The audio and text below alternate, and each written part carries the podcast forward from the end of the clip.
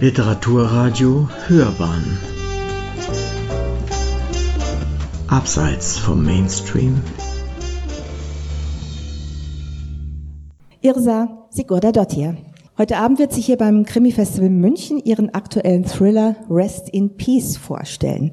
An ihrer Seite Moderator Günter Keil und Schauspielerin Lisa Wagner, die Titelheldin der ZDF-Serie Kommissarin Heller, die unter anderem mit dem Grimme-Preis, dem Deutschen Fernsehpreis und der Goldenen Kamera ausgezeichnet wurde.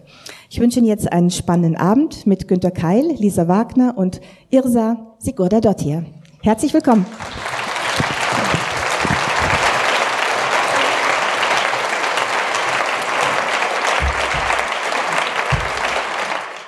Schönen guten Abend, herzlich willkommen. Toll, dass Sie da sind. Ich sehe gerade, die Decke ist schon rot beleuchtet. Das passt zum Blut im Buch. Aber Sie haben sicher keine Angst als Besucher des Krimi-Festivals. Es ist eine große Ehre, Irsa wieder mal hier zu haben. It's a great honor and pleasure to have you here tonight in Munich again. So, any good memories Very, from Munich? yes, yes. Yeah? I should say one thing. Uh, in meinem Kopf kann ich sehr gut Deutsch sprechen. aber, aber es ist etwas kaputt mit diesen Teilen. das kommt nicht gut raus. So I have to speak English. Sorry. Sounds very good. Did you learn it at school? Or? Gymnasium, ja. ja. Okay. Für vier Jahre. So ich spreche wie eine vier Jahre Kind. Das heißt also, Sie und ich, wir müssen aufpassen, was wir sagen. Irsa versteht es Ja. im Zweifelsfall dann doch ganz gut. Und wundern Sie sich nicht, wenn ich die Frage eben auf Deutsch an Sie stelle, dann weiß sie sowieso schon Bescheid und ich muss gar nicht übersetzen. Der neue Thriller RIP, Sabine hat es schon gesagt, ähm, ist der zwölfte Thriller von Irsa.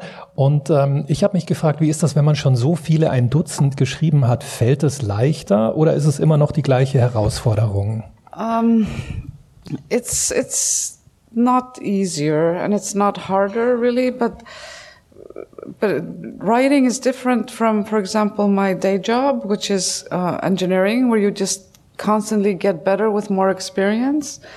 But with writing, each book is so individual that it doesn't really help you very much if the book before was very good or very successful.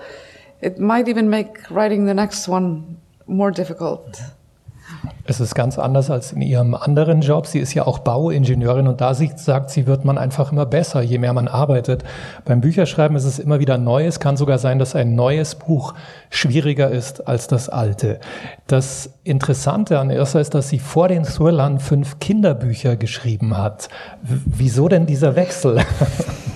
Yes, uh, I started my, my writing career writing for children uh, because my son wasn't reading, and I was really worried that he wouldn't be a good person because I think I think to be a good person you need to be a reader because it allows you to enter the mind of characters and, and put yourself in situations that you cannot do through a computer game or by watching, for example, a movie. And he wasn't reading, so so I, I decided to write books that I thought he would like, and and he, he never read them, but but he turned out okay.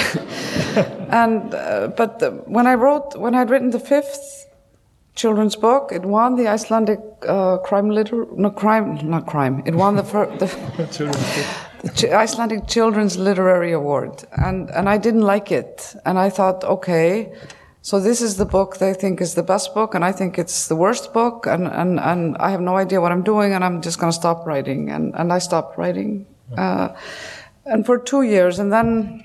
Then I, I found the longing to write again, and it was very simple to choose crime because that's what I like to read. Also so passiert das, wenn man Autorin ist. Man denkt sich, die Kinder werden bessere Wesen, wenn sie die eigenen Kinderbücher lesen, aber der Sohn hat dann ihre Bücher gar nicht gelesen. Sie hat eine Pause gemacht und dann begonnen, die Thriller zu schreiben. Das äußerst erfolgreich und wir sind eigentlich froh, dass es so gekommen ist, sonst wäre sie heute Abend nicht hier. Das ist ja die isländische Krimi-Nacht. Ähm, wie ist denn jetzt der aktuelle Wettervergleich? How's the weather currently in Iceland? It's it's colder than here. It, it was snowing, I think, two days ago, but but not that far from the weather here. I think because it, it, in the winter in in the south, like in Reykjavik, it jumps around zero. So one day it's snowing and the next day it's raining and uh, it's not very constant Mm-hmm. cold. Are you happy and relieved when you leave your country for a few days, or is it hard? Hard to leave for a few days? No, it's not hard to leave for a few days, but it would be hard to leave for a few years. That would be hard. But, but for a few days, it's no problem. Yeah. So um, your books um, are published in, I guess, over 30 languages and, Yes. and countries. Um, how's it when you hear and listen to your own stories in all these different languages? Are there differences how the people react, your readers react to them? Um, yes, of course, yeah. But but listening to someone read, the thing is, I don't understand hardly any of these languages. You know, I only understand English, German, and Norwegian, and then the Icelandic. So so when somebody is reading from it in uh, I don't know Korean, I, it doesn't tell me very much. You know, so so it's it's but it difference. I, I don't think there's a big difference between, for example, the European. I think Europeans are quite. We have this the same heartbeats within within Europeans. I think. Uh, but but it's different. For example, in the states, a little bit, yes.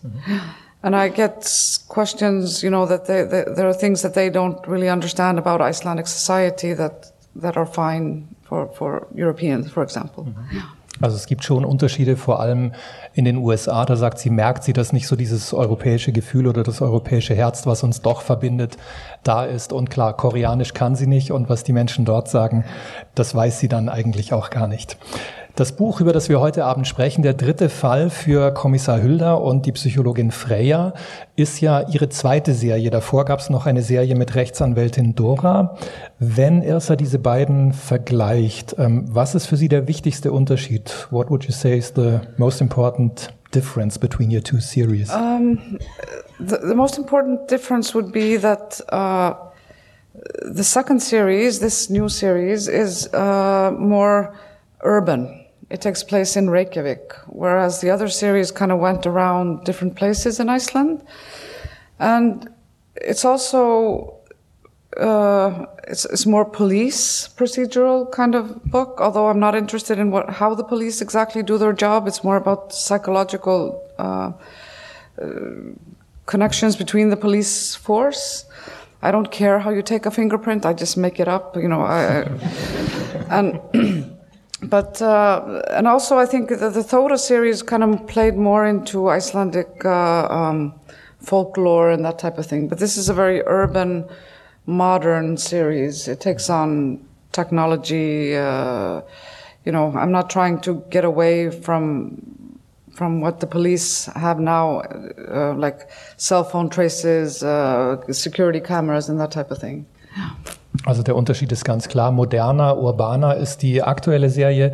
Die andere, sagt sie, war mehr auf isländischer Folklore basierend oder hat es zumindest thematisch aufgefangen und spielte mehr so im ländlichen Raum. Freya und Hülda, diese beiden, sind die immer in ihrem Kopf, in ihren Gedanken, in ihrem Herz? Are they always with you? Are they always with me? No, no, no, not really. But when I'm writing, they are yes, and and uh, and I do like them both. Um, but but I have now written this the last book about them, and I and I, I so in all in all there will be six, and and it was a little bit hard to say goodbye to them, but I thought it would be a good idea to do it before I got tired of them. Quit while you're ahead, because. Uh, there's, it's so hard and, and impossible really to write a book that you're not enthusiastic about. So, so I decided six is enough for them and, and, and who knows what I'll do next. Yeah. Es wird also sechs Bücher geben in dieser Reihe und sie sagt, das Wichtigste ist, dass man wirklich immer noch mit Freude dabei ist und dann aufhört, wenn es am besten ist und diesen Punkt nicht überschreitet. Wir machen das so, wir starten gleich äh, mit dem Einstieg ins Buch, erst ein bisschen auf Isländisch und dann wird Lisa Wagner übernehmen. Ähm, Lisa, wirst du, ähm, Sabine hat auch schon Kommissarin Heller erwähnt, wirst du uns heute als Kommissarin oder als Lisa, die Schauspielerin, lesen? Als Kommissarin. Nein, um Gottes Willen. Ok, so. Fyrsti kapli. Kvennaklósetin í kjallara bíósins voru mannlaus. Hvíti postulinsvaskarnir voru þurir og rifa á dyrum tómra básana. Fyrir um kvöldið höfðu konu beðið í röðum eftir að koma stað og umgengnin bar þess merki. Notaðar þurrkur fylltu ruslatunnur svo flættin er á gólf. Tóm kóklaus stóðu allstaðar þar sem þeim var fyrir komið og dreifist hafiði úr stórum poppoka um gólfið. Megnið af því hafði orðið undir fótum gestana sem tvístigu í spreng.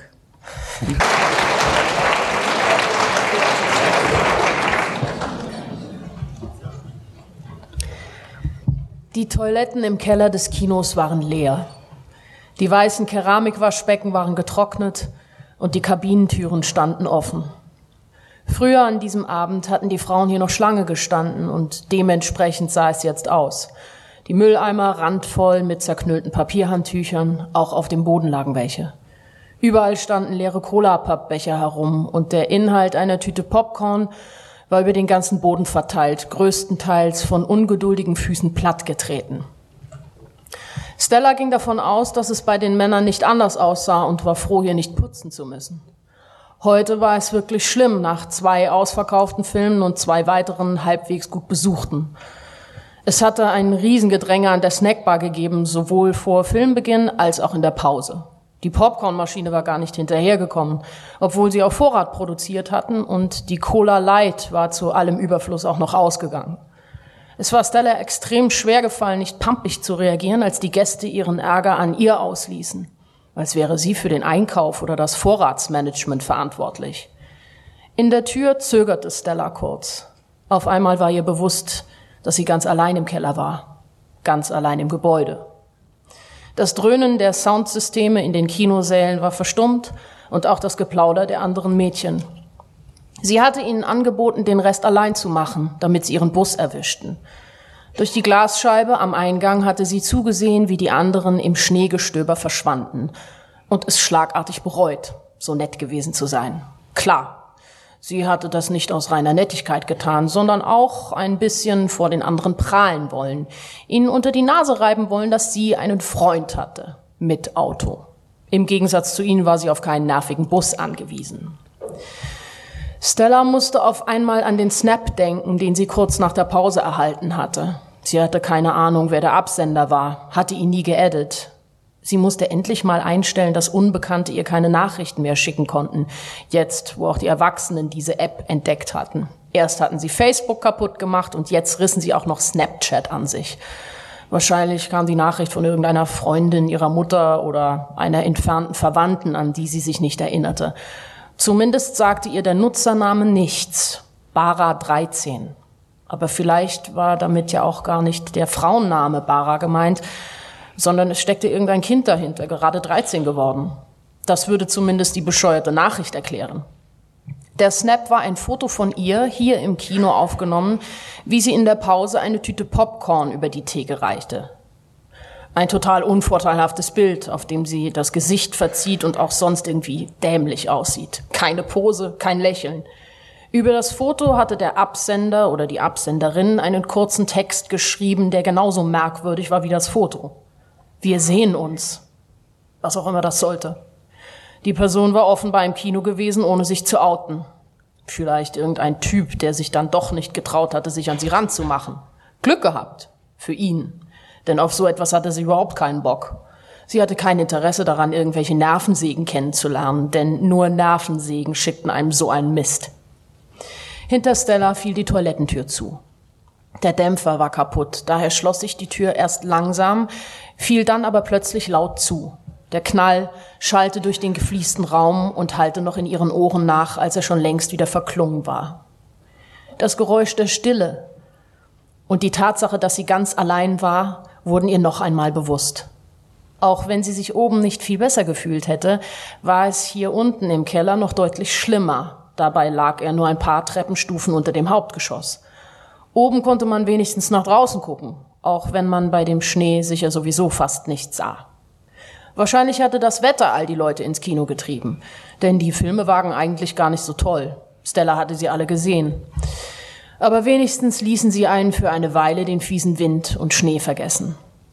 Doch das eklige Wetter draußen war trotzdem immer noch besser als ein verlassenes Kino. Stella konnte es kaum erwarten, hier rauszukommen und zu Höddy ins Auto zu steigen. Das war zwar eine absolute Schrottkiste mit kaputter Heizung, aber immer noch besser als der Bus. Ein bisschen wie bei Hurdy. Er war kein Traumprinz, aber das war immer noch besser als Single zu sein. Er würde so lange genügen, bis sie einen besseren gefunden hatte. Einen gut aussehenden mit coolem Auto, um den ihre Freundinnen sie beneiden würden. So einen Freund wollte sie haben. Nicht einen wie Höddy, bei dem man immer aufpassen musste, dass er auf den Fotos, die man posten wollte, nicht drauf war. Stella entschied sich für die hinterste Kabine und schloss die Tür schnell ab. Gegenüber den Toiletten hingen die Waschbecken, darüber ein langer Spiegel. Aber sie war nicht scharf darauf, sich darin zu sehen, so fertig und abgekämpft. Außerdem musste sie dringend zum Friseur, Haare schneiden und färben und Augenbrauen zupfen. Am Scheitel sah man schon den dunklen Haaransatz. Wie der Rallye-Streifen auf Höttys rostiger Motorhaube. Schrecklich. Bevor sie zum Pinkeln runtergegangen war, hatte sie überlegt, ihren Freundinnen einen Snap von sich neben dem Geist aus dem Horrorfilm zu schicken, der im großen Saal lief. Sich dann aber doch dagegen entschieden, denn sie wollte nicht, dass die Mädels sie so sahen. Außerdem war es irgendwie unheimlich, neben diesem finsteren Typen zu stehen. Obwohl ihr natürlich bewusst war, dass es sich nur um eine riesige Pappfigur handelte. Das mit dem Foto würde sie ein andermal nachholen, wenn sie nicht allein hier war und besser aussah. Bald war Monatsende, dann konnte sie sich um ihren Look kümmern.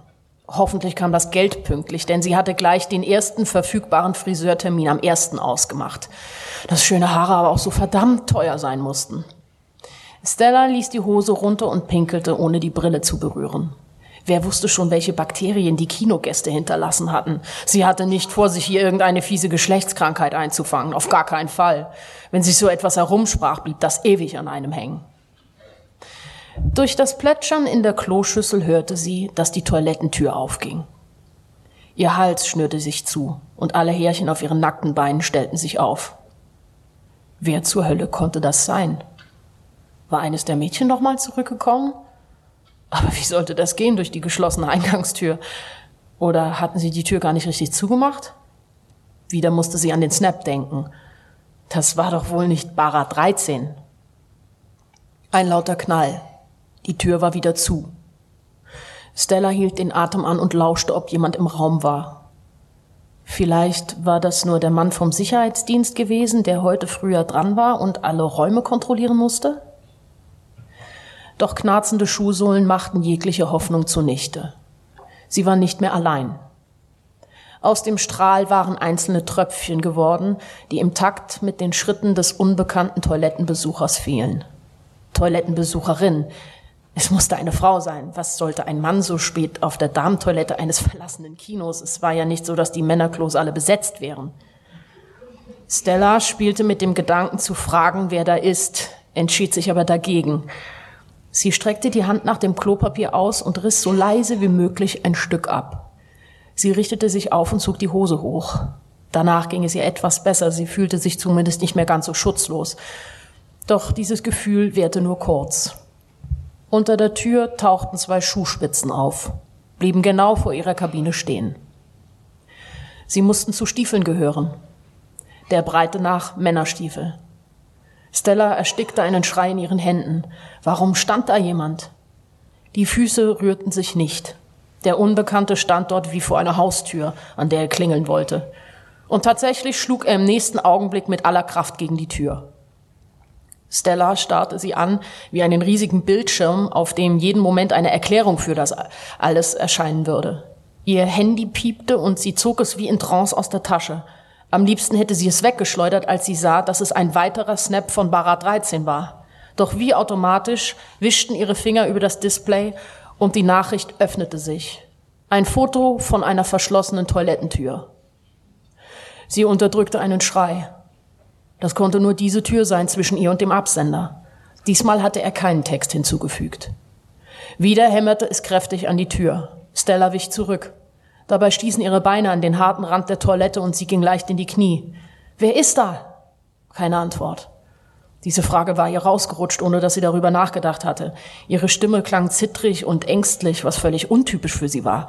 Normalerweise gab sie in der Gruppe den Ton an, war stark selbstbewusst, nahm keine Rücksicht auf die Mäuschen, die so klangen wie sie jetzt.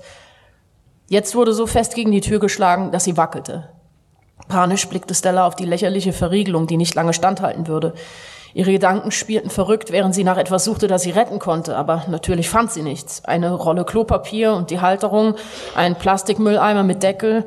Die Kloschüssel hätte sie ihm vielleicht entgegenschleudern können, wenn er die Tür aufbrach, aber wie sollte sie die von der Wand kriegen? Dann fiel er das Handy ein, das sie noch in der feuchten Hand hielt. Wie war nochmal die Nummer vom Notruf? 11 noch was? 112, 1113 oder 4? Sollte sie Höddy anrufen? Er musste schon auf dem Weg sein und war sicher näher am Kino als die Polizei. Oder nicht? Doch Stella musste keine Entscheidung treffen. Der Mann warf sich gegen die Tür, die aufbrach und Stella vor den Kopf knallte. Sie taumelte zurück und landete rückwärts auf der Toilette, benommen von dem heftigen Schlag. Ihr war übel, doch irgendwie schaffte sie es, den Kopf zu heben und dem Mann ins Gesicht zu blicken. Im ersten Moment dachte sie, ihm würde ein Schatten ins Gesicht fallen, so dunkel war es. Erst dann erkannte sie eine glänzende Darth Vader Maske unter der Kapuze eines schwarzen Anoraks. Aus den mandelförmigen Seeschlitzen funkelten sie Augen an, aus denen sie nichts herauslesen konnte. Ein Handschuh schnellte auf sie zu und riss ihr das Handy aus der Hand. Der Mann wischte darauf herum und Stella hoffte inständig, dass er einfach ein Dieb war und nur hier, um ihr das Smartphone zu klauen. Er sollte es ruhig nehmen. Alles sollte er nehmen. Ihr Portemonnaie, alles aus ihrer Tasche, ihr Gehalt, alles, was immer er wollte. Wenn er nur ging und sie nicht anfasste. Na schön. Die Stimme des Mannes klang merkwürdig. Darth Vader gar nicht so unähnlich, rau, als wäre der Hals mit Schmirgelpapier ausgekleidet. Wahrscheinlich war die Maske mit einem billigen Stimmverzerrer ausgestattet. Er richtete das Handy auf sie, als wollte er sie dort auf der Toilette sitzend fotografieren. Tränen liefen ihr über die Wangen. Was machte er da? Warum sollte ein Handydieb eine Aufnahme vom Besitzer des Geräts haben wollen? Dann wollen wir mal sehen. Was? Stella rutschte so weit wie möglich nach hinten, bis ihr Rücken die harte Wand berührte. Durch den dünnen Pulli spürte sie die glatte Oberfläche. Es schauderte sie. Bitte um Entschuldigung. Sie versuchte nicht, das zu hinterfragen, sondern stieß das gewünschte Wort hervor. Tz, tz, tz. Das war nicht gut. Kein bisschen überzeugend. Mach es besser. Und sie versuchte es. Immer wieder, als wäre es gar kein richtiges Wort. Doch der Mann war nie zufrieden.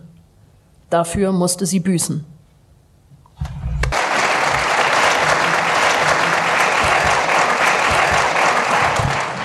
Vielen Dank. Lisa, du hast uns vorhin gesagt, dass du beim ersten Lesen jedes Mal an diesen verschiedenen Stellen dachtest, oh Gott, jetzt passiert was. Dann wieder ein bisschen, wieder passiert was. Ich habe ich hab das erste Kapitel gehasst, wirklich, ich habe es gehasst.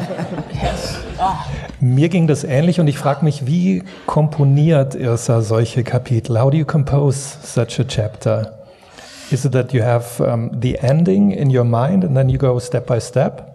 Yeah, yeah. I mean, I know when I write the chapter what what I would like to happen in the chapter. Uh, I know how it begins. I know how it ends, and and uh, yes. So so I I just write it. I don't know. Yeah, yeah. But but it's it's using things that I mean many women have have experienced. Maybe men too. Is going into like an into a basement, into a a, a toilet you know, where, where somebody enters and, and you don't know who it is, you know. Mm. It, it's just a play on, on this feeling, I guess. Also es spielt mit diesem Gefühl, was wir alle ja kennen, man geht in den Keller oder ist irgendwo eingesperrt vorübergehend und sie sagt, ähm, das passiert einfach beim Schreiben. Sie weiß natürlich, wo sie hin will, aber es gibt dann nicht noch weitere äh, genau festgelegte Schritte. Ähm, würde sie sagen, sie ist ängstlich? Es gibt ja auch diese Darth Vader Maske. Ähm, Wäre das was, was Sie erschrecken würde? Would you consider yourself as anxious? No, no, no, no, no, no, not at all. Not at all. Really? Yeah, really, really. So a basement, a dark basement, no Doesn't problem. Matter, no, no, not anymore. No, no. so how did you learn it? Or? Uh, I don't know. I've always been a fan of horror and things. So, so from an early age, I, have I've put myself through a lot of things that you just learn to, you know, you're not afraid of anymore. Yeah. but I think I'm I'm always thinking about things anyway. So so sometimes I'm not really aware of what's going on around me. So and that that helps not to be scared if there's something going on.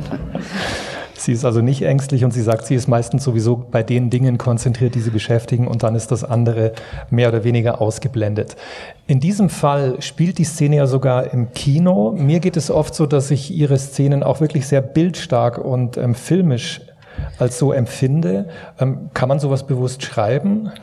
Uh, I, th I think it, it relates to that when I'm writing out my books or when I'm writing my books and, and, and writing out scenes, I always see them in my head like a movie. Mm-hmm. So, so when they made a movie of one of my books and, and people are like, aren't you excited? And I'm like, I've seen it before in my head. But, but it's, uh, so, so it's very important to me to have visited the locations where, where the books take place. I could never write about like an imaginary place because I have to envision it in my head the way things uh, sort of take place. In the, I have to see the place in my head. Mhm. Ganz wichtig ist, dass sie alles schon mal gesehen hat, worüber sie schreibt und in ihrem Kopf läuft tatsächlich wie bei einem Kinofilm das ab, worüber sie schreibt oder schreiben will. Wir haben gerade gehört, es geht ähm, in diesem Buch um Snapchat und was damit passiert, später auch mehr dazu. Aber wie ist das grundsätzlich? Ähm, nutzt Irsa irgendwelche Social Media Geschichten? I'm, I'm not very good at social media, no. I, I, I, uh, I like Twitter. I do some Twitter, but I, and I have, I don't do Snapchat. Um, and I have an Instagram account and someone who's really good at Instagram said, you are really, really bad at this. and, and, and they said, you do like one for for winter, one for spring, one for summer, and then one for autumn. And that's that's about it. Maybe four a year, and that's she said not enough. But, Also eine Expertin meinte, sie macht viel zu wenig auf Instagram ein bisschen. Ja.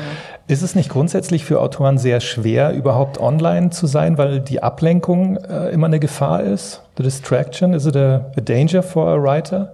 No, I don't think so. Uh, like online, no, social media, no, I don't think so. I think I think social media is is, is good for many things, and and and uh, and in some ways it started to replace a little bit news in a way. So so it's it's maybe for, as an author it's more important to be aware that some of it is not factual, mm-hmm. and and. Uh, but no, I don't. I, I think it's good, and and it and it gives the opportunity for for example, authors that are not very well known to, to you know reach a wider audience. So, so I have nothing against social media. Um, what I worry about is that people, young people who are do most of their reading through social media and, and have stopped reading whole articles. They read a lot of letters, more letters maybe than, than I did as a kid, but always like very short mm-hmm. text. And what I worry is that when you get used to reading only short text, you are more likely to be um, uh, swayed by only headlines. Mm-hmm. You know, you don't read the full article, and sometimes the headlines are just what sells a paper or gets you to click on something. So, so that's my worry. But you know, I'm probably just getting old and worrying about you know everything that's different from when I was growing up. So, so I think everything will be fine. Sie hat nichts gegen Social Media, macht sich nur ein bisschen Sorgen, dass dieses immer nur Kurzlesen bei jungen Leuten dazu führt, dass man tatsächlich nur noch die Schlagzeilen wahrnimmt und nicht mehr längere Texte lesen kann. Wir steigen auch bald wieder ein ins Buch und bevor wir über Freya und Hilda, die beiden Ermittler, die Hauptfiguren sprechen, vielleicht noch mal eine kurze Frage an Sie. Wer von Ihnen hat schon mal einen dieser drei Fälle gelesen, also kennt die beiden? Vielleicht kurz Handzeichen? Okay, a lot. Aha. Maybe half or more than half yeah. know. But for the other ones, maybe just a little bit an introduction who Freya and Hilda are. Yes. Um, so Freya and Hulda are the two main protagonists of this series. Hulda is a policeman, and this is the first time that I write about a policeman. And because as a writer, you want you, it's so boring to write about like perfect people. So, so they, I like people that are a little bit. Uh, flawed, like the defective detective. That's very common in, in uh, especially Scandinavian crime fiction. But I didn't want to have him like an alcoholic, uh, la la la. You know, this has been done by others and really well. And and so Huldar, his flaw, if you if so to say, is that he grew up the youngest of uh, six kids, and he had five sisters, older sisters. So he has just had it up to here of women in his life. Have you known someone like this? No, but my sister has eight kids, so I, I can well imagine, uh, you know, what it's like to have all these sisters. But uh, so he doesn't like like a, that hair all over the place and all this type of thing. So, but he does like women, and he wants to have sex with women. So he's not a very uh, he's not a very not gentlemanly, I guess, in his dealings with women. But but through the series, he's beginning to realize that this is not a this is something that he's willing now to, it's time to, you know, settle down with someone. And Freya is a, is a child psychologist, and she is quite different from him because she, she has very high aspirations for her job. Hulda really doesn't want to be, um, have any sort of senior position, but she, she would like to evolve and, and rise in her field and has reached the point where she realizes that that's not going to happen because they made such a fiasco in the first book that she has been demoted. So in this book, she's thinking of of study. She's studying, trying to become like a, a businesswoman. So she's doing a, a, a, new degree, trying to be, and it's that's not going very well for her either. but uh, so, so these two, when they come together in the series in the in the first uh, book Freya is, is asked to come and help with a case that involves a little girl. And when she shows up, or when the policeman shows up, she realizes that this policeman called Huldar is the carpenter Jonas that had had sex with her and left in the morning. So he made up a name and, and, and, and ran away. so, so their, their uh, relationship is kind of difficult, let's say. Yeah. Die Beziehung ist ein bisschen kompliziert, denn die beiden hatten mal einen One-Night-Stand, ohne zu wissen, dass sie später auch mal Kollegen sein würden. Ganz kurz zusammengefasst, also Hülter ist mit fünf Schwestern aufgewachsen. Einerseits ist er genervt von Frauen, andererseits liebt er Frauen zumindest für Sex. Das ist so sein Problem. Und ähm, bei Freya ist es so, sie ist sehr karriereorientiert. Ähm, sie ist Kinderpsychologin und möchte jetzt, studiert nebenbei auch noch BWL, weil sie sich noch eine andere berufliche Perspektive erschaffen will. Sie stoßen immer wieder aufeinander, müssen zusammenarbeiten und in der nächsten Szene, die wir hören, bei den Ermittlungen gibt es aber noch eine Frau, die mit den beiden zu tun hat. Das ist die Chefin im Kommissariat. Das ist Erla, geschrieben Erla, but you call it Erdla, is it Ertla. correct? Ertla, Ertla, yeah. yeah, yeah. And there are problems with her too. Yes, in a way, she's based on. When I started writing this series, I, I, I read through a uh, like a report that was done on the police force in Iceland and and the situation between the females and the males that are working there, and and the the conclusion of the report was that there were too few women on the police force. There were only fourteen percent females, and and because there were so few females, this was a very very macho environment, and the few females that were working there tried to become macho so to, to, fit in. So so they were like and and and and this this has changed since thank god. But so Ertla is kind of kind of a reflection of this character that she's trying to be really tough so that no one will say that she's weak because she's a woman. And and and so she's a good cop but she's not very good in uh, the, the human relations part, part of the job. Also diese Erdler ist eine, eine von 14 Prozent ähm, Frauen in der Polizeiarbeit und ähm, um das auszugleichen, um in diesem Macho-Umfeld zu bestehen, ist sie selber auch ein bisschen Macho. Sie ist nicht unbedingt die menschlichste, aber sie ist eine gute Polizistin. Die Ermittlungen laufen an und ähm, was es da zu ermitteln gibt, das erfahren wir jetzt von Lisa. Wir brauchen einen größeren Bildschirm.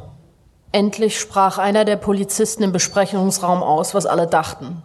Seit die Videoaufzeichnung lief, waren alle mit ihren Stühlen immer näher an den lächerlich kleinen Bildschirm herangerutscht, auf dem die Überwachungskameraaufnahmen aus dem Kino liefen.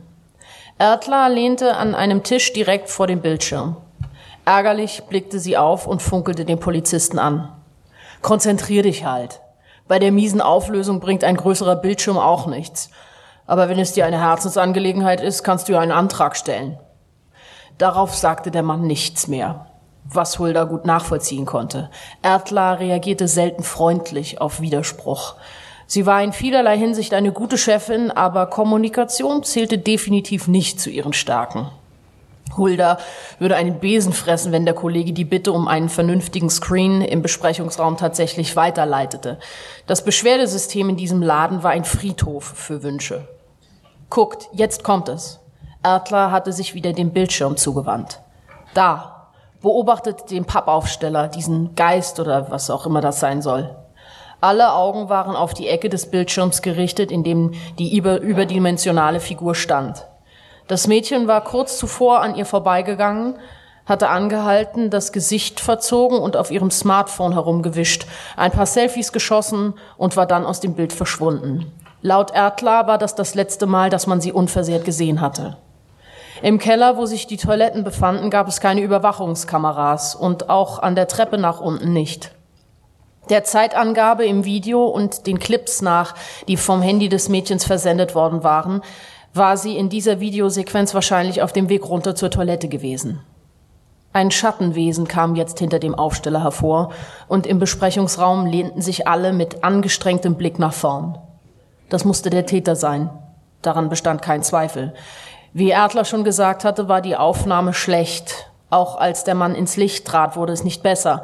Doch selbst wenn die Aufnahme stechend scharf gewesen wäre, hätte man ihn nicht identifizieren können. Er trug einen weiten dunklen Anorak und unter der Kapuze war eine Darth Vader Maske zu sehen. Er hatte eine dunkle Hose an, die Hosenbeine waren in schwarze Stiefel gestopft, die Hände steckten in Handschuhen. Der Mann verschwand aus dem Bild in dieselbe Richtung wie Stella kurz zuvor. Da haben wir es also. Er hat sich hinter dieser dämlichen Figur versteckt und auf die Gelegenheit gewartet, das Mädchen überfallen zu können. Erdler stoppte das Video. Nur noch der Pappgeist war zu sehen. Wir müssen uns die Aufnahmen von den Stunden davor ansehen, von dem Zeitpunkt an, als das Kino geöffnet wurde und herausfinden, wie und wann der Täter reingekommen ist. Ich bezweifle, dass er das Kino mit Maske betreten hat. Erdler stand auf und wandte sich an ihr Team. Das wird kein leichtes Spiel. Laut Kinobetreiber wurden gestern rund 1600 Tickets verkauft. Geöffnet wurde um zwei, wie jeden Sonntag. Wir haben keinerlei Anhaltspunkte, wann der Mann ins Kino gekommen ist. Vielleicht ist er schon gleich zur ersten Vorführung gekommen und hat sich die ganze Zeit dort versteckt. Möglicherweise nicht hinter dem Aufsteller. Das müssen wir anhand der Videos herausfinden. Hulda und seine Kollegen verhielten sich möglichst unauffällig und beteten im Stillen, dass diese Aufgabe nicht ihnen zufiel. Für Erdler mussten sie wie die eingefrorenen Tänzer beim Stopptanz aussehen. Sie verzog das Gesicht. Und dann müssen wir uns die Ticketverkäufer ansehen. Wahrscheinlich gehen nicht viele allein ins Kino. Daher könnte ein erster Schritt sein, sich eine Liste von allen Personen geben zu lassen, die ein einzelnes Ticket gekauft haben. Wenn wir wissen, wann er das Kino betreten hat, können wir die Liste möglicherweise auf diejenigen reduzieren, die um diese Zeit ein Ticket an der Kasse gekauft haben, sofern mit Kreditkarte bezahlt wurde.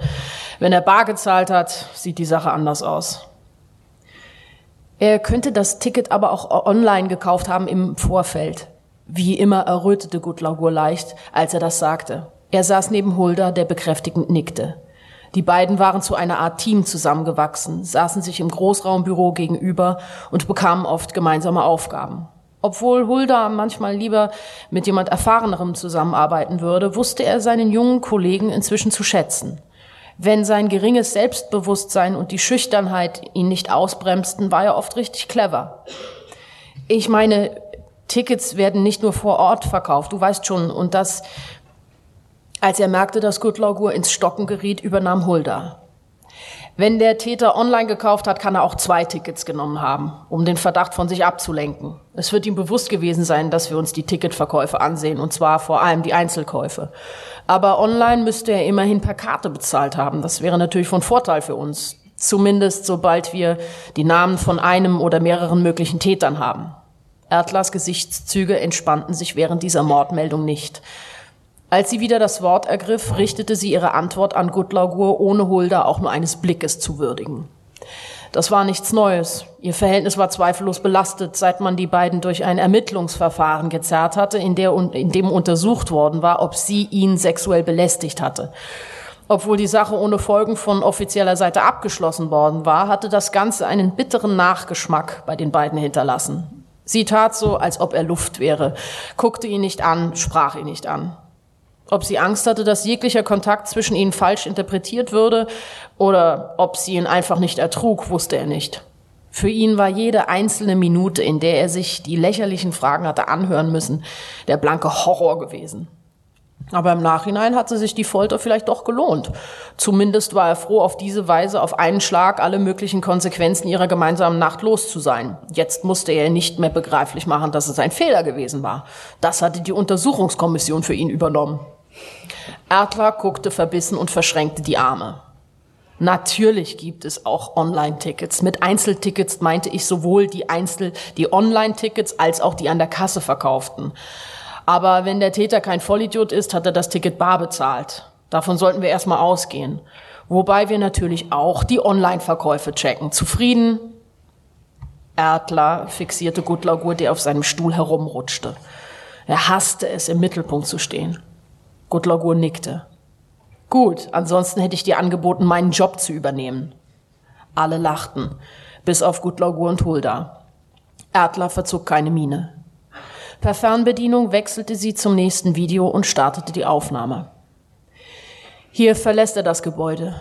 Wie ihr seht, ist es unwahrscheinlich, dass wir nach einem lebenden Opfer suchen. Auf dem Bildschirm erschien die Aufnahme einer weiteren Überwachungskamera. Sie war auf eine gläserne Flügeltür gerichtet, die Hulda als den Notausgang wiedererkannte, den vor allem Raucher wie er in der Pause nutzten. Der Blick des Kollegen, der die Aufnahmen bereits mit Erdler durchgesehen hatte, verhieß nichts Gutes. Der Schwarzgekleidete erschien im Bild mit dem Rücken zur Kamera. Er hatte Stella am Knöchel gepackt und schleifte ihren reglosen Körper hinter sich her. Ihre Arme waren nach hinten gefallen, dazwischen schleiften die langen Haare über den Boden. Der Pulli war hochgerutscht, ihr nackter Bauch und ihr BH waren zu sehen. Als der Mann die Tür erreichte, ließ er ihr Bein fallen. Er wollte den schweren Stahlbügel anheben, der quer über beiden Türflügeln lag, doch dann zögerte er, warf einen Blick auf das Mädchen hinter sich. Krass.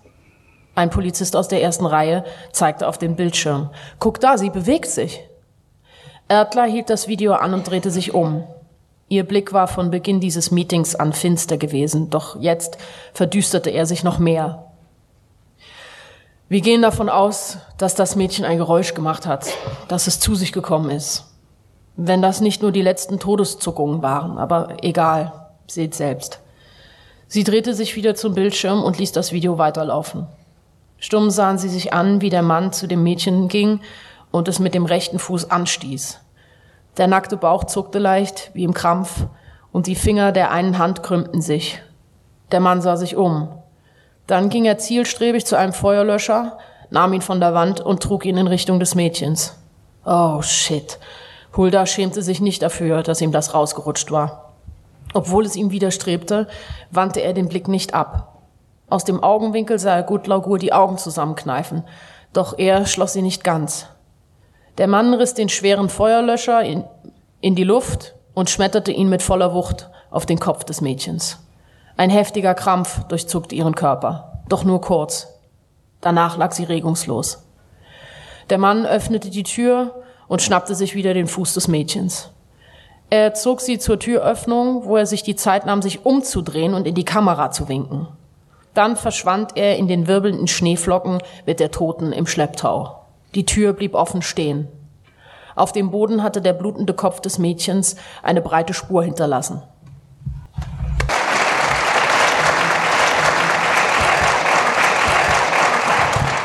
Vielen Dank.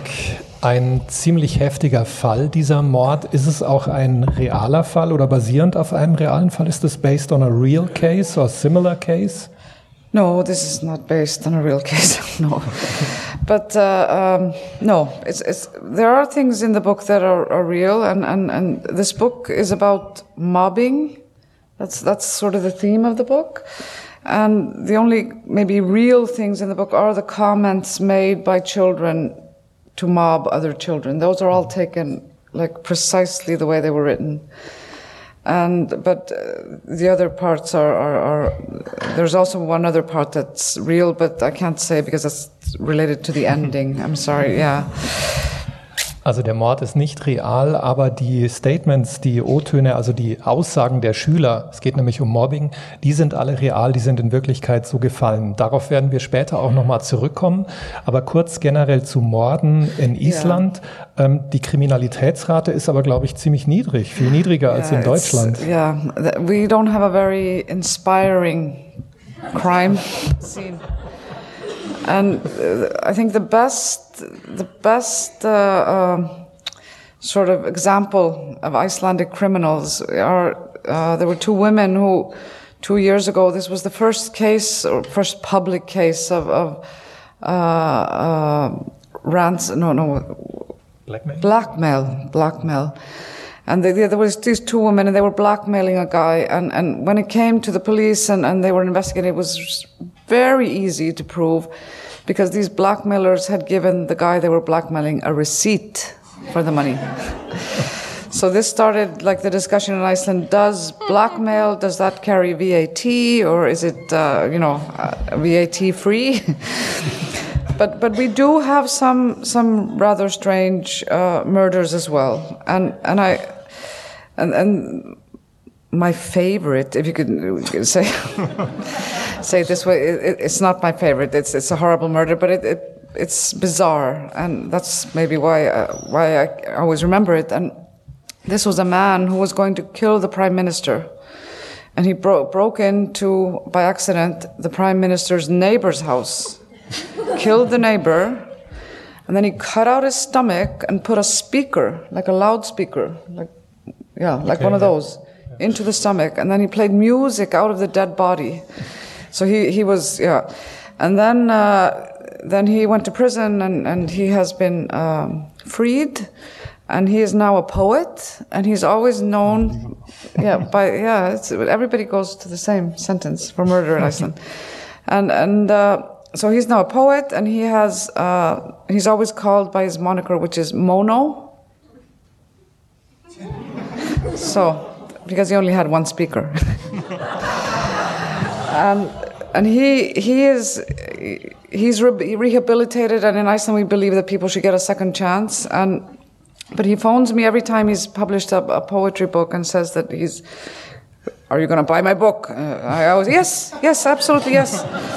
And then he says, Okay, I'll bring it over. Where do you live? No, no, no. I'm coming. I'll pick it up. so, but but he hasn't, you know, done anything again, and and and, and his poetry is not bad actually.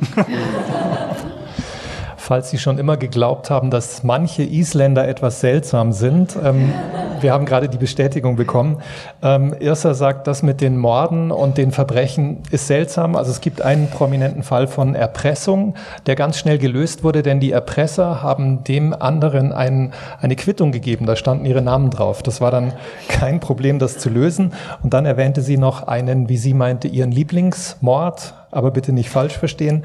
Äh, ein Mann wollte den Regierungschef töten, ist dann aber im Nachbarhaus eingebrochen, hat den Mann dort getötet, hat diesem Mann den Magen aufgeschlitzt, einen Lautsprecher reingestellt und Musik aus dem Magen spielen lassen. Er wird seitdem Mono genannt, weil es nur ein Lautsprecher war alles sehr schräg und nach diesem Mord und der Rehabilitation ist er dann auch noch Dichter geworden. Er meldet sich ab und zu bei Irsa und sagt, ich habe schon wieder einen neuen Gedichtband geschrieben. Sowas passiert in Island. Jetzt kommen wir aber zurück zum Hauptthema Mobbing, was Irsa, finde ich, sehr, sehr gut und sehr ähm, eindringlich beschreibt in diesem Thriller. Freya ermittelt mit und sie kommt, sie wird aufmerksam auf ein Mädchen, das offenbar gemobbt wird. Ähm, Adal Heidur heißt dieses Mädchen. Um, ähm, could you please um, tell us more about this girl? Um, yes, she, she's being uh, uh, bullied, mobbed by her, by her schoolmates. Uh, for no reason really. And uh, and the reason I chose this uh, topic for this book is that when I when I was about to write it, there had been a uh, like a horrible horrible case in Iceland where a young boy of 11 committed suicide because of mobbing. And and it's such a serious topic somehow and and and it's yeah so so it made writing the violence a little bit easier in a way because it makes you so angry as a grown up to see see how evil this can be and how, and how badly some children that have done nothing wrong are, are treated by their, their peers. Ähm, es basiert in gewisser Weise oder die Inspiration kam dadurch, dass ein elfjähriger Junge Selbstmord begangen hat in Island, ein realer Fall. Er wurde gemobbt und ähm, deswegen war es auch notwendig und fiel es ihr relativ leicht, diese Gewalt, diese Brutalität ins Buch aufzunehmen. Denn es ist realistisch und es ist offenbar heutzutage ein Zeichen von Mobbing. Um, would you say that mobbing has changed in the way that social media influenced this and fueled it? Uh, yeah, I think I mean, when I was growing up, and and and it's always existed. This when I was growing up, there wasn't even a word for it in Icelandic. It was just called kids being kids, kids joking around or something. But but the serious thing, and which brought mobbing kind of to another level, or, or injected it with steroids, are, is social media, because social media not only does it take away the the the, the child being mobbed cannot find anywhere a space where, the, where, where they can escape the mobbing.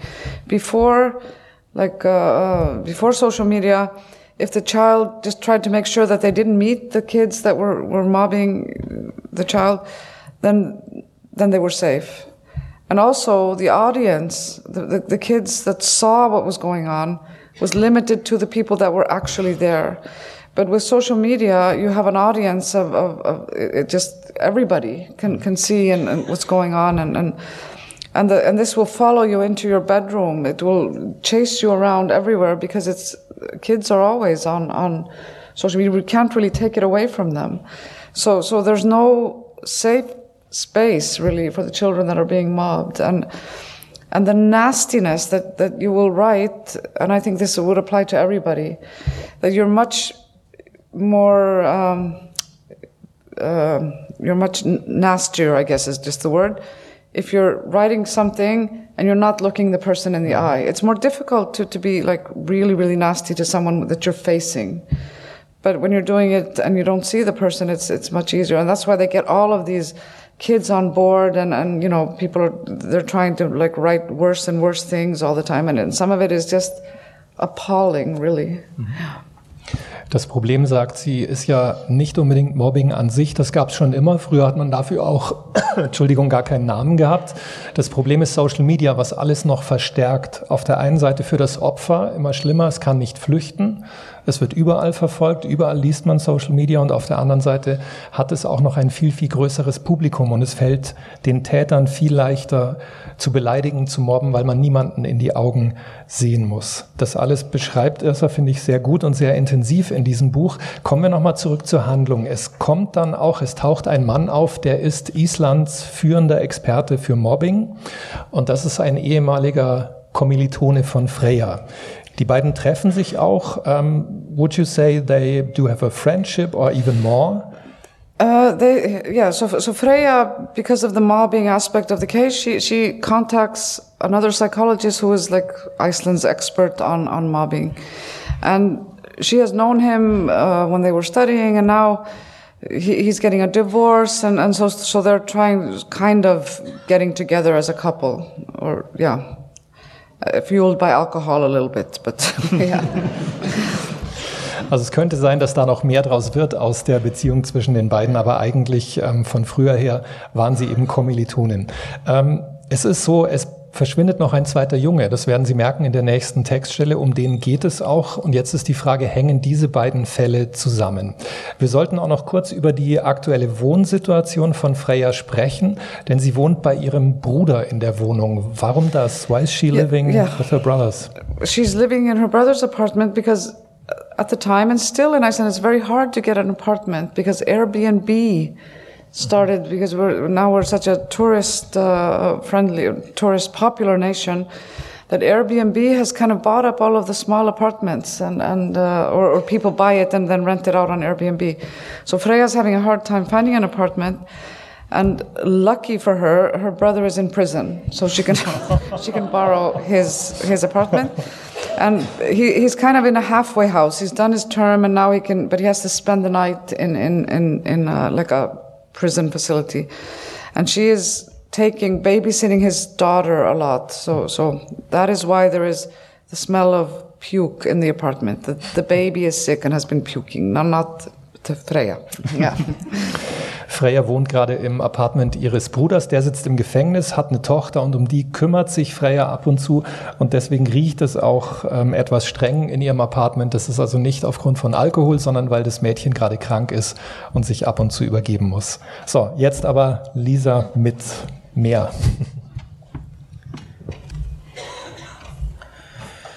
Freya wurde vom Kotzgeruch geweckt. Alles Putzen und die Duftkerzen hatten offenbar nichts gebracht. Der Gestank war ihr entgegengeschlagen, als sie am Abend zuvor nach Hause gekommen war und sie hatte die Kerzen aus dem Schrank geholt und überall verteilt. Das waren Gelegenheitsgeschenke, die sich im Laufe der Jahre angesammelt hatten, weil sie normalerweise keine Verwendung für solche Dinge hatte. Diese Kerzen waren dafür gedacht, auf dem Badewannenrand zu stehen, während man mit einem Gläschen Schaumwein im Schaumbad lag. So einen Luxus gab Baldurs Wohnung nicht her. Hier gab es nur eine lecke Duschkabine. Nüchtern wäre sie niemals bei brennenden Kerzen eingeschlafen. Aber nach dem vielen Alkohol mit Kjatan war ihre interne Sicherheitsschwelle gesunken. Als sie nun verschlafen auf der Bettkante saß und sich die rotweingeplagte Stirn rieb, fiel ihr wieder ein, dass sie Kjatan wegen des Kotzgeruchs nicht mit nach Hause genommen hatte. Nicht unbedingt, um mit ihm im Bett zu landen, auch wenn das sehr wahrscheinlich so geendet hätte. Er hatte ihr ziemlich deutlich gemacht, dass er dazu bereit war. Aber da sie nicht zu ihm nach Hause konnten, musste er auf sie bauen. Doch sie lud ihn nicht ein. Der Kotzgeruch, Molly und die kleine schäbige Wohnung waren nicht das beste Setting für ein erstes Rendezvous. Sie ging davon aus, dass noch weitere folgten und beim nächsten Mal würde er sicher dafür sorgen, dass die Kinder bei ihrer Mutter sein würden. Gott! Freya stand auf und kämpfte gegen den Schwindel. Ein ausgebranntes Duftkerzenglas fiel auf den Boden, als sie den Nachttisch anstieß und rollte unters Bett. Molly guckte Freya skeptisch an. Als Freya sich im Badezimmerspiegel sah, verstand sie auch warum. Rote Augen, zerzauste Haare und die Schminke von gestern im ganzen Gesicht verschmiert, als hätte sie Dieter Roth ihre Haut als Leinwand angeboten. Oh mein Gott. In einer Stunde fing das Seminar an. Im Spiegel sah sie Molly den Kopf durch den Türspalt stecken. Es sah aus, als nickte sie. Nach einer heißen Dusche, Frühstück und einem Spaziergang mit der Hündin sah Freya wieder einigermaßen passabel aus. Als sie die Wohnung und die beleidigte Molly verließ, wäre niemandem mehr in den Sinn gekommen, dass sie am Vorabend über ihren Durst getrunken hatte. Sie sah aus, als käme sie frisch aus dem Fitnessstudio und hätte nach dem Training einen Karottenshake getrunken. In Wirklichkeit war sie ziemlich verkatert, mit hämmernden Kopfschmerzen und schwelender Magensäure. Der Schnee, der in der Nacht gefallen war, als sie aus dem Taxi stieg, knirschte unter ihren Füßen. Plötzlich fiel ihr wieder ein, wie sie mit offenem Mund und herausgestreckter Zunge dagestanden und versucht hatte, eine Schneeflocke zu fangen. Verschämt blickte sie am Haus hinauf und hoffte, dass keiner der Nachbarn sie beobachtet hatte. Alle Fenster waren dunkel, was kein Trost war. Nahezu alle Bewohner des Hauses waren Nachteulen, daher musste sie geradezu davon ausgehen, gesehen worden zu sein. Sie schwor sich, nie wieder zu trinken. Jedenfalls nicht so viel. Und vor allem nicht unter der Woche. Der Wind wirbelte den Schnee auf, den Freya vom Auto wischte und trug ihn davon. Als sie die Tür zuknallte, rutschte eine ganze Lawine vom Dach auf die Windschutzscheibe. Doch anstatt wieder auszusteigen und nochmal zu fegen, schaltete sie einfach den Scheibenwischer ein. In der Tasche auf dem Beifahrersitz war die Matheaufgabe, die sie abgeben wollte, obwohl die Frist bereits verstrichen war. Sie hatte sich noch in der Nacht hingesetzt und die Aufgaben gelöst, obwohl Qualität und Schrift deutlich anzusehen war, dass ihr die nötige Konzentration gefehlt hatte. Die Ergebnisse stimmten sicher nicht ganz, aber sie wollte die Aufgaben trotzdem abgeben, denn eine nüchterne Version war in nächster Zeit nicht zu erwarten. Und wenn sie das Studium weitermachen wollte, gab sie besser irgendeinen Unsinn ab als gar nichts. Wenigst, vielleicht bekam sie wenigstens einen halben Punkt für ihre Bemühungen der Wagen sprang beim ersten Versuch an und Freya lächelte. Immerhin gab es, ganz abgesehen vom Studium, wieder einige Dinge in ihrem Leben, die gut aussahen. Zum ersten Mal seit langer Zeit war sie mit einem Mann ausgegangen, den sie mochte. Sie platzte zwar nicht vor Begeisterung, aber das konnte sich ja noch ändern. Während des Dates waren ihre Gedanken immer wieder zu Stella abgeschweift und Screenshots vom Grauen im Kino waren vor ihrem geistigen Auge aufgeblitzt. Kjartan hatte es nicht leicht gehabt, sich mit seinem Charme daran vorbeizuschmuggeln. Außerdem schmatzte er, was Freya überhaupt nicht ausstehen konnte. Sie hatte am liebsten Tischgenossen, die so lautlos aßen wie Ninjas. Aber wenigstens trug er keine Fußfessel und wollte sie unbedingt wiedersehen, so schnell wie möglich. Daher würde sich bald zeigen, ob es sich um eine Bekanntschaft mit Potenzial handelte. Eines der Gesprächsthemen, an das sie sich noch erinnerte, war ihre eigene Erfahrung mit dem Thema Mobbing zu Schulzeiten. Selbst durch den Kater spürte sie, wie gut es ihr tat, darüber geredet zu haben. Damals hatte sie niemanden davon erzählt.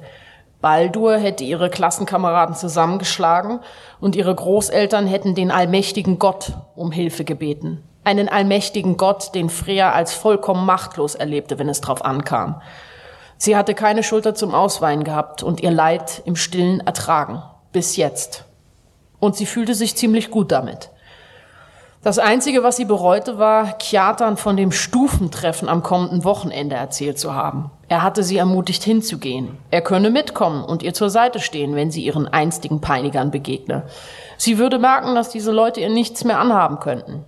Gestern Abend war ihr diese Idee noch super vorgekommen.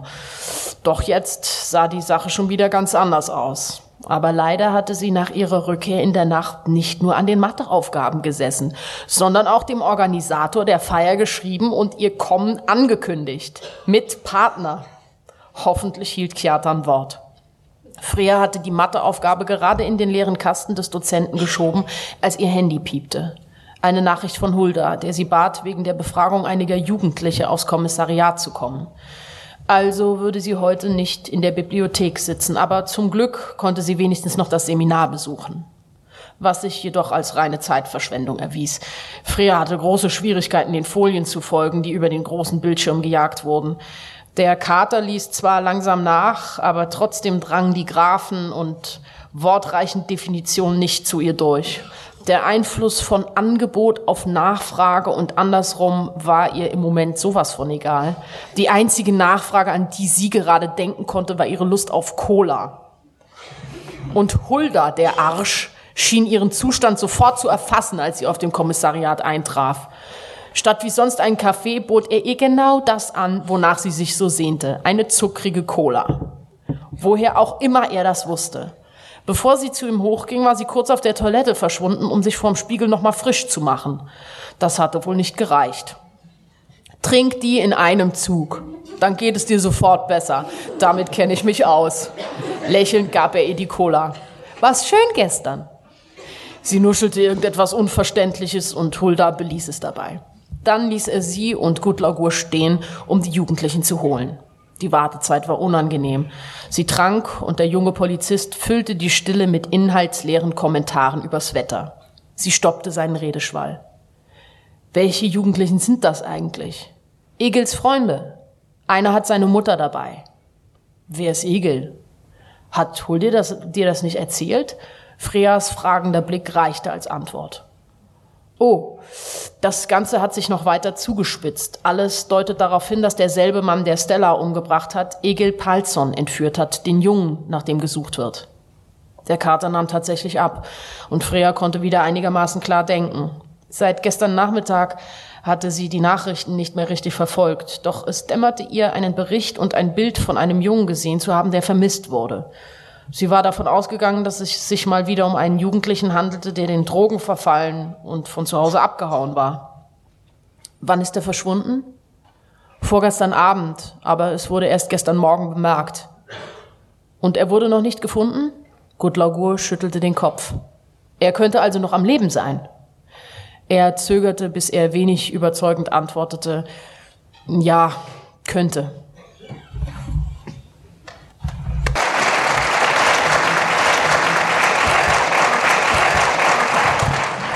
So, jetzt haben wir noch mal ein bisschen was über die Wirkung von Cola gelernt. Basiert das auf Irsas persönlichen Erfahrungen? Are, you a Cola junkie too? Pepsi Max. Pepsi Max for me. Pepsi, yeah, okay. Yeah. And I heard that you prefer a regional cola, not the Coca-Cola. Yeah, especially in, in Iceland. Pepsi Max is made in Iceland, but Coca-Cola company is, is, is not treating Iceland very well. It's pretending to owe money to the big corporation. And so, so they sell a lot of Coke and they sell a lot of beer and, but they never pay any tax because, yeah, it's some, yeah. Sorry about this, is it? Yeah. no, no, it's the same Pepsi or similar in. Germany. Yeah, Drink yeah. regional Yes, beverages. Yeah. yes, exactly. Also wir machen kurz das Plädoyer, trinken Sie regionale Produkte. Ist besser, als die Großkonzerne zu unterstützen. Ähm, jetzt nochmal ernsthaft zum Thema Mobbing. Ähm, nach der Recherche an diesem Buch und dem Schreiben des Buches, was würde denn Irsa empfehlen? Was, was können wir tun oder was sollte man tun? Ist das irgendwie zu ändern, diese schlimme Situation gerade bei Social Media? Yeah, I, I think to my, I mean, I'm not an expert, but I, I did do a lot of, of research and it was kind of hopeless in the beginning because I do think that this is not the, the solution for this is not in the schools. This, this happens much more outside of schools than actually inside schools. The solution to this lies with the parents of the children that are participating. Definitely. The, we're talking about children, and children tend to, to do what adults tell them to do. You have all of the means to stop them, take away their phone, take away their computer. You're the grown up. And I think the best way to do this, because there's always a reluctance of parents to, to see anything bad about their own child. So the solution, at least within the Icelandic legal system, is that, for example, if your neighbor's kid breaks your window, the parents are responsible. There's no difference for if your neighbor's kid is ruining your child's life. And the thing is, it's so easy to prove now because of all the traces that they leave electronically. So there's no problem in proving, and there's no problem in also proving the loss that you're going through because children that are being mobbed, their grades tend to go down. Calculate that for the rest of their lives if they're not going to, you know, if they're be, being a lower paying job than they would have otherwise. The parents of these children are taking days off work to come and get their children crying from school. Cling, cling, cling, cling, cling. It's not a problem to put this into a figure. Sue the parents, and they will stop their kid immediately. Ja. Also sie hat eine ganz klare Haltung. Die Eltern sollten Verantwortung übernehmen und sollten die Eltern der, ander, der Kinder, die mobben, verklagen. Also das muss sich auswirken und man sollte die Kosten, die entstehen, die psychischen und die realen Kosten, die entstehen durch die Nachteile des Mobbings, berechnen und wirklich in diese Klagen mit einbeziehen. Und nur wenn die Eltern auch wirklich aktiv werden und die Eltern anderer Kinder verklagen würden, dann könnte sich etwas ändern. Um, does this happen currently in Iceland? No, no, it, hasn't happened. But I, I know a lawyer who, who is willing to take this, like a case like this, for free in Iceland because you said this is, this is, I mean, this is possible through the legal system. There's nothing to prevent it, but uh, it just needs the first person to do it. And and I think the, that parents of children that are being mobbed that the child being mobbed doesn't want anything done. That- That's the problem, and and so that the parents have to sort of just step up and and you know maybe it would take somebody who's maybe moving away, and uh, and just go for them. I mean, this is just not acceptable behavior. Es gibt eine Anwältin, sagt sie, die macht das sogar kostenlos, die bietet es an und es muss wahrscheinlich wirklich diesen ersten Fall geben, in dem hart durchgegriffen wird und dass es hoffentlich dann in Zukunft auch eine Wirkung, eine abschreckende Wirkung haben kann. Irsa ist selbst ja auch Bauingenieurin und ich habe mich gefragt, ob es vielleicht bei den beiden Berufen irgendwelche Ähnlichkeiten gibt. Vielleicht in der praktischen Umsetzung, wie auch immer. Would you say there are similarities between your two jobs? There's some, very not very many, but but uh, but there's also nice differences because if I if I'm working a full day at the engineering office, and I come home to write, it's not that difficult. It would probably be harder if I worked with text, if I was a reporter or a lawyer, working with text all day and then coming home and working with more text, but. Because it's so different, it's like coming home and knitting or doing just something, you know, completely different. The diff- uh, the, what has helped me with my writing from engineering is that I work in project management for very, very complex power plants.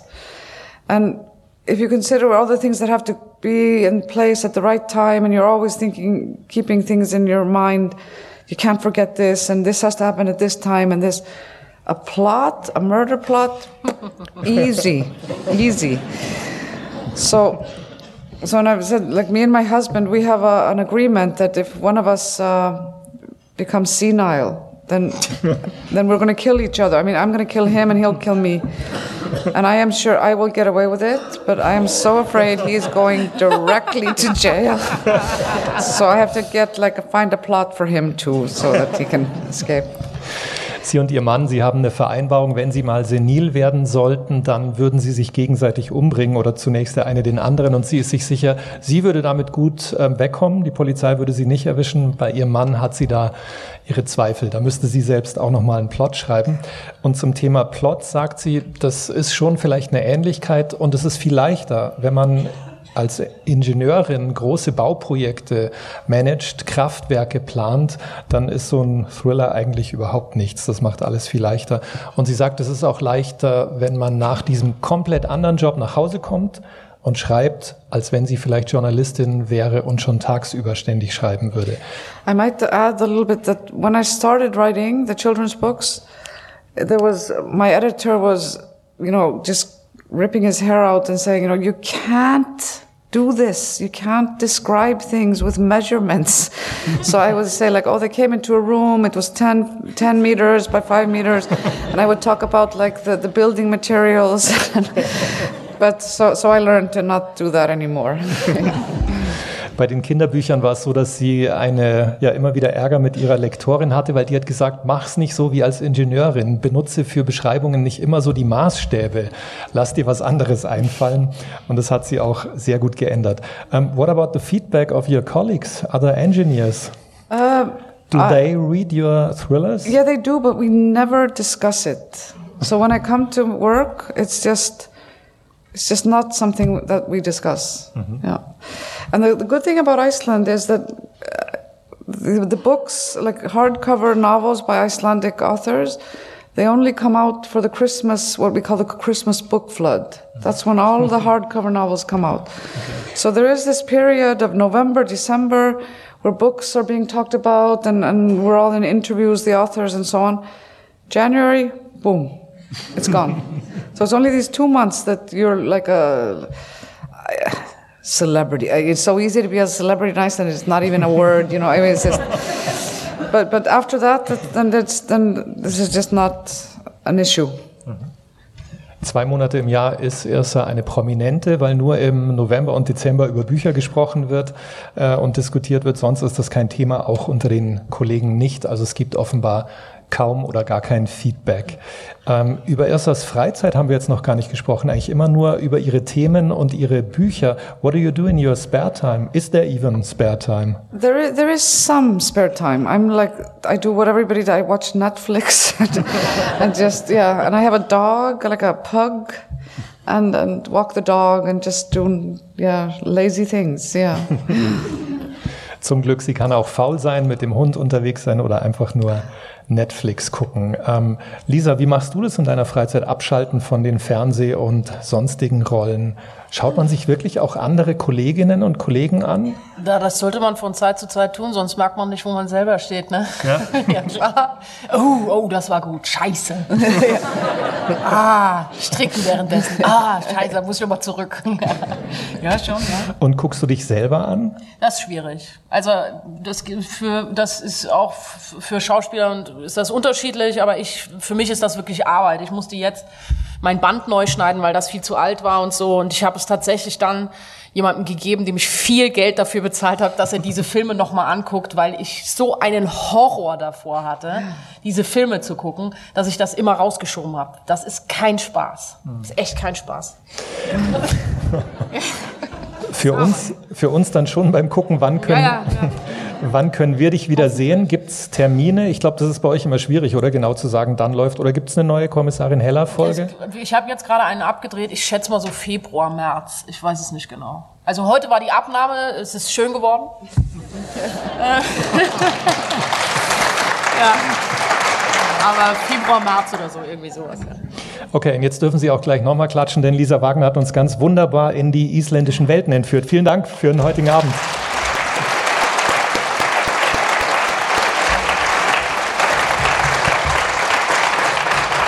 Ein Dankeschön natürlich an Sie als Publikum, dass Sie heute hier reingekommen sind, ans Krimifest München und an den BTB Verlag. But I'm sure I speak for the whole audience. It has been a great pleasure to have you here tonight. Thank you very much.